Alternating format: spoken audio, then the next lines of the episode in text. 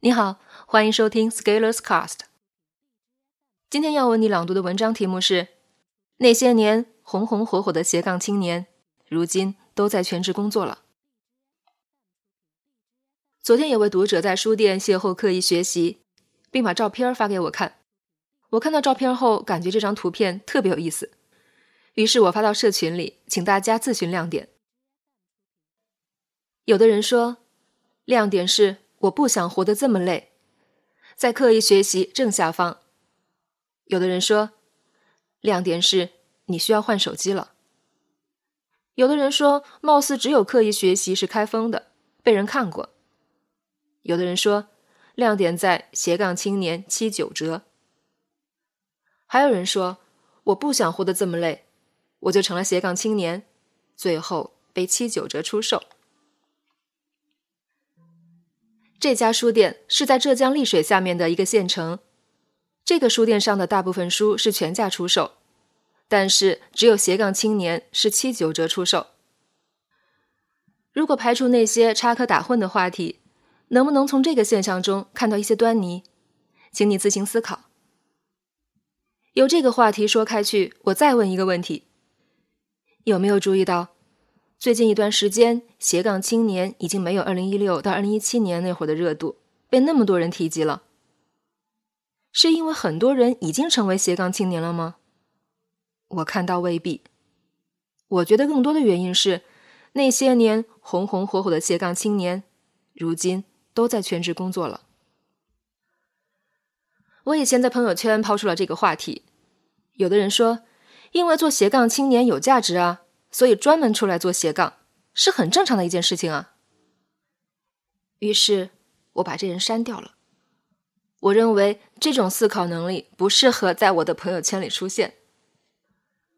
我们再看一下两个现象分析，这其实是一道高中的材料分析题。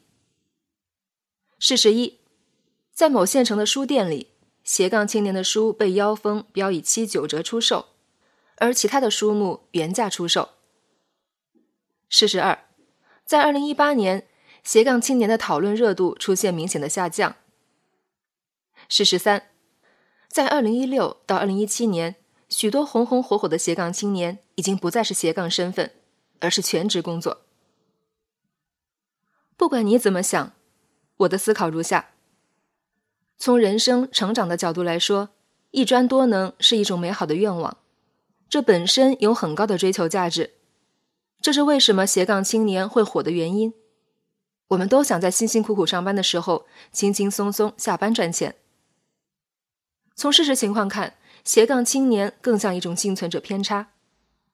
就像给你找二十个中了头等彩票的人，这些人如果都有每天买彩票的习惯，于是你也相信要每天买只彩票强壮中国人。但是从更多人的更多生活的真实情况来看。这是一个无法实现的幻想，更多人是被假象所迷惑，做着斜杠的梦，但是自己连根棍子都没有。为了成为斜杠，反而交了不少学费。那要怎样解释过去两年我们在社交平台上看到的各类崛起的斜杠青年？一方面，我们要肯定这批人的努力和勤奋，当然还有才华；另外一方面，我们必须要承认。在这场斜杠青年的造就过程中，时运占据了更多的因素。换句话说，如果不是这批人出来，也会有类似一批人出来，只是因为时间只能走一次，剩下的就是各说各话了。你可以说自己努力，也可以说自己用心，可以说自己好看，反正你已经自封一线人物了。我的建议是，请广大读者不要再做斜杠青年的梦了。斜杠青年的兴趣就是由一群勤奋的人在工作之余搞了一些事情，然后意外的走红赚钱了。但是，当他们继续以斜杠的概念兜售，自己却开始全职做斜杠的事情，其实是说明斜杠这个概念已经破产了。我认为，在江湖行走，你不能宣扬一些自相矛盾的理念，否则你只能找到非常非常爱你的人。愿意被你欺骗，并且心甘情愿的掏钱，然后什么也无法得到，并且依然爱你如初。如果斜杠的概念是经得起考验的，那么最顶尖的斜杠青年其实是要名实一致的，也就是用斜杠的方式做斜杠，否则这个逻辑是不能自洽的。但是现在我们已经看到了前文的事实一二三，所以我认为斜杠的概念其实已经开始从内部瓦解了。当然，我知道还会有很多人不清楚什么叫做自洽。于是，你需要学习如何成为斜杠青年。优秀的斜杠青年在过去两三年赚了很多钱，买了很多房。其实有许多还是我的朋友，但是我只是希望在这些功成身就的背后，牢记时代的恩赐，其实更容易走得远。因为我的公号是“成长持续论”嘛。当然，现已更名“持续力”。斜杠青年在今天来看。推出不到五年，已经不可持续了。在斜杠青年的概念之后，最近下班后赚钱也是一个传播热点。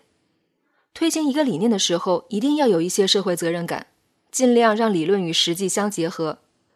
这是马克思主义给我们的深刻教导。实事求是，在实践中检验真理和发展真理，是我党的思想路线。如果下班后赚钱，那我们上班的时候在做什么？在准备下班后赚钱吗？如果下班后很赚钱，那还要上班吗？那你的下班是不是变成了新的上班？这里又感觉矛盾了。但是我的认知是，你不可能轻轻松松赚到钱的。如果有这些好项目，那也先被头部知识网红瓜分了。我觉得我年纪大了以后，经常无法理解这个时代的深刻含义。看来，持续行动、刻意学习，真是一刻也不能停。本文发表于二零一八年二月五日，公众号“持续力”。如果你喜欢这篇文章，欢迎搜索关注我们的公众号，也可以添加作者微信 a scalers 一起交流。咱们明天见。